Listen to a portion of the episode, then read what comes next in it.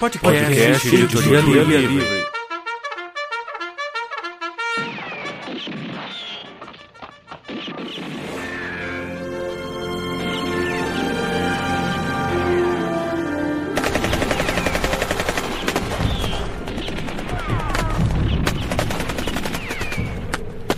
Seja na terra, no mar ou no, ou espaço, no sideral, sideral, nós, nós sempre estaremos em busca de boas histórias. histórias.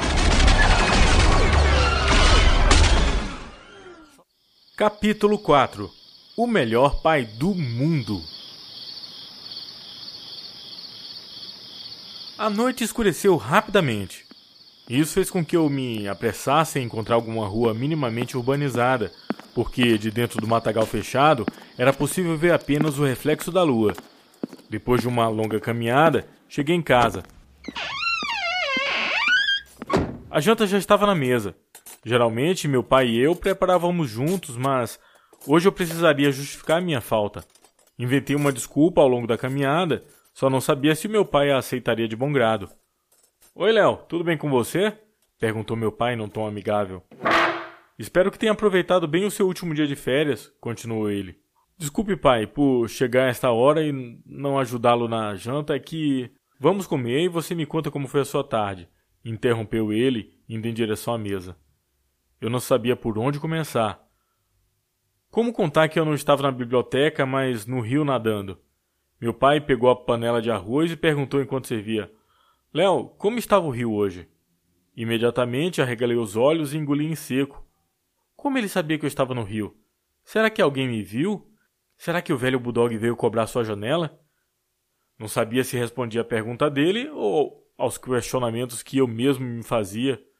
Tentei raciocinar rapidamente, mas não consegui dar uma resposta antes que ele acabasse de servir. Pai, hoje foi um dos dias em que eu posso dizer que com certeza nunca esquecerei. Respondi tentando demonstrar certa naturalidade. Antes que eu pudesse continuar, coloquei uma garfada de comida bem cheia na boca. Obviamente, o que eu queria com isso era ganhar tempo para pensar no que diria na sequência. Meu pai não gostava de que eu falasse com a boca cheia. O pior é que eu não estava com fome. Talvez por conta do nervosismo daquele momento ou pelo que havia passado naquela tarde. Meu pai, ao contrário, colocava gafadas pequenas e ia mastigando rapidamente, como se a comida estivesse muito boa ou como se ele estivesse curioso para saber da minha história. Após mastigar bem a primeira gafada, tomei três goles da limonada gelada.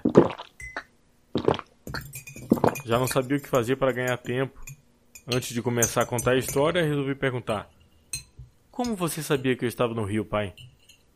Eu realmente precisava saber o que ele sabia para poder direcionar a minha história de modo a não me complicar. Léo, eu sempre soube que você, principalmente no período de férias, não saía daquele rio. Várias vezes eu até passei por lá para ver se estava tudo bem contigo, porque tem muitas partes fundas, confessou ele com um sorriso no rosto. Mas por que você não me falou ou ficou comigo? Tentei deixá-lo de consciência pesada, mas foi inútil. Naquele momento, o culpado da história era eu. Léo, eu conheço aquele rio melhor do que você. Na sua idade, eu fazia o mesmo. Gostava de nadar e ficar deitado nas pedras, pensando na vida. Os momentos que eu passava sozinho eram preciosos. E por isso, sabia que você também estava curtindo muito. Neste momento, foi ele quem deu uma garfada grande e mastigou vagarosamente, como se estivesse meditando nas próximas palavras. Essa revelação mudou toda a minha estratégia de defesa que eu tinha formulado até ali. Pai, você já pulou daquele barranco alto? Perguntei no impulso e me arrependi logo em seguida. Independentemente da resposta que ele me desse, eu sabia que a pergunta seria devolvida. Ele perguntaria o mesmo para mim. Pulei uma vez, respondeu com um olhar distante tentando, quem sabe, lembrar a façanha. Conta como foi, pai. Pedi ainda com a boca cheia, sem se aperceber que o meu apetite já tinha voltado. Foi no verão de 58, começou ele, empurrando o prato de lado e colocando mais limonada em seu copo.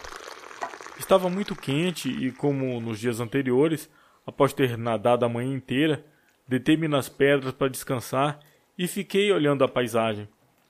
Sempre que eu mirava aquele barranco, Ficava imaginando se algum dia eu teria coragem de pular.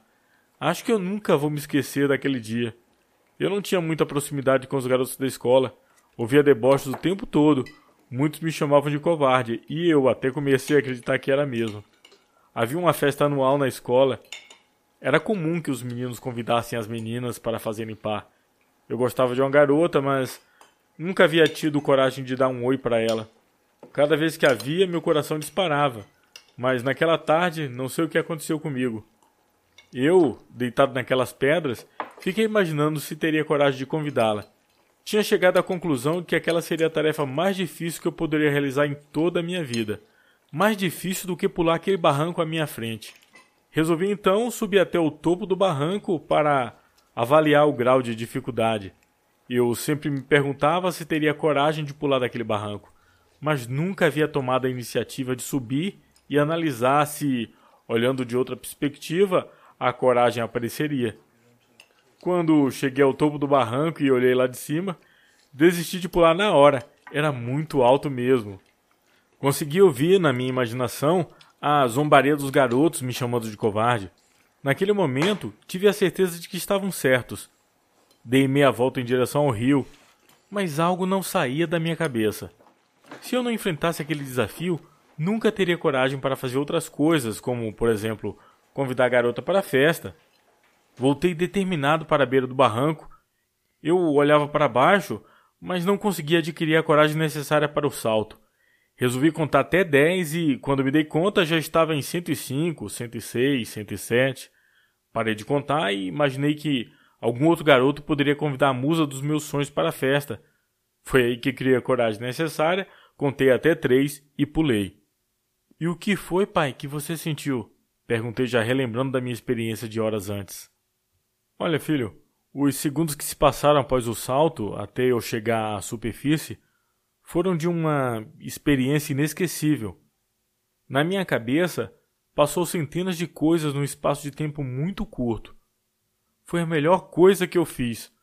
No outro dia, encontrei aquela garota e a convidei para a festa. Ela aceitou.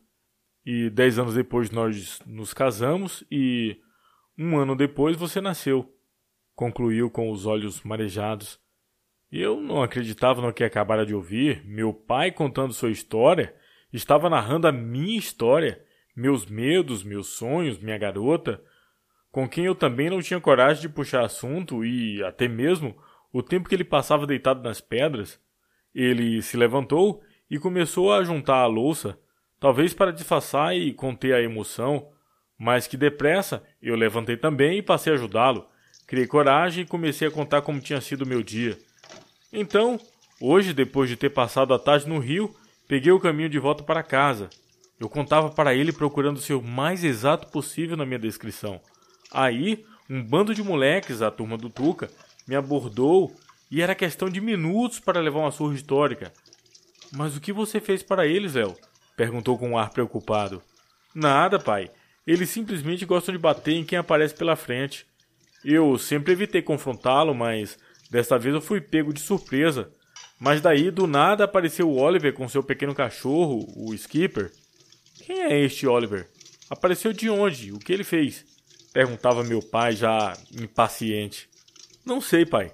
Não sei quem é ele ou de onde veio. Só sei que, com a laranja na mão, ele colocou todos para correr, inclusive eu. Respondi rindo, relembrando do fofão com suas bolachas na boca. Como? Ele chegou e pediu para os moleques não encostarem a mão em mim, mas isso acabou atiçando mais a molecada. Daí ele, do nada, jogou aquela laranja na vidraça do velho Bulldog. Do velho Bulldog? O moleque pirou? Novamente eu tinha que concordar que foi muita loucura, mas continuei contando todos os detalhes até chegar nos momentos anteriores ao salto daquele barranco. Meu pai ouvia cada palavra como quem lê um livro de suspense. E eu, é lógico, ao perceber o seu interesse, dava uma reforçada na minha narrativa para deixá-la mais atraente. Quando chegamos à beira do barranco, tínhamos duas alternativas: enfrentar os cães ou saltar do barranco. Antes que pudéssemos votar ou analisar as alternativas, o Oliver e eu pulamos sem pensar nas consequências ou no medo. Naquele momento, nosso maior medo era de ser atacado pelos cães, Pular no rio foi um simples ato de sobrevivência. E como você falou, pai, eu nunca vou esquecer da sensação. Nos poucos segundos em que flutei no ar, um filme passou pela minha cabeça. E o velho Bulldog? E os outros moleques? O que aconteceu? Perguntou ele realmente preocupado com os garotos, mas sem perguntar como foi o meu salto. Não sei, pai. Amanhã, depois da escola, o Oliver e eu iremos até a casa do velho Bulldog pedir desculpas. E o Oliver irá pagar a vidraça. Sabemos que foi errado, mas foi a única saída que ele encontrou naquele momento de desespero e sou grato por isso. E como foi o salto, meu filho? Você gostou? Se machucou? Indagou com certa dose de vaidade. Pai, acho que foi uma das maiores experiências que eu tive até o dia de hoje. Respondi com um sorriso de alívio. Estava satisfeito por tudo ter dado certo no final. Meu pai veio e me abraçou. Léo, estou muito orgulhoso de você. Nunca tenha medo de me contar algo achando que irei brigar com você. Eu prefiro que seja honesto comigo, afinal, você é meu filho, mas principalmente é meu amigo. Aquelas palavras mexeram comigo. Mesmo amando meu pai, nunca o havia imaginado como amigo. O arrependimento de ter mentido para ele todo esse tempo veio mais rápido que o salto que eu havia dado no rio. Às vezes, eu preferia apanhar dele de cinta do que ouvir suas repreensões que doíam muito e deixavam cicatrizes psicológicas. A surra era esquecida minutos depois. As cicatrizes psicológicas raramente desapareciam. Naquele dia, fomos dormir bem depois do nosso horário habitual. O dia seguinte seria o retorno às aulas. Eu mal podia esperar. A conversa com meu pai me fez criar um pouco de coragem. Isso ajudaria a enfrentar o que me aguardava na manhã que ia chegando. Tanto o reencontro com a turma do Tuca quanto a ida à casa do velho Bulldog, sem falar que eu veria minha princesa de olhos verdes. Escovei os dentes enquanto meu pai tomava um vinho e ouvi um LP antigo na sala. Desejei boa noite e fui para a cama imaginando como seria o meu primeiro dia de aula.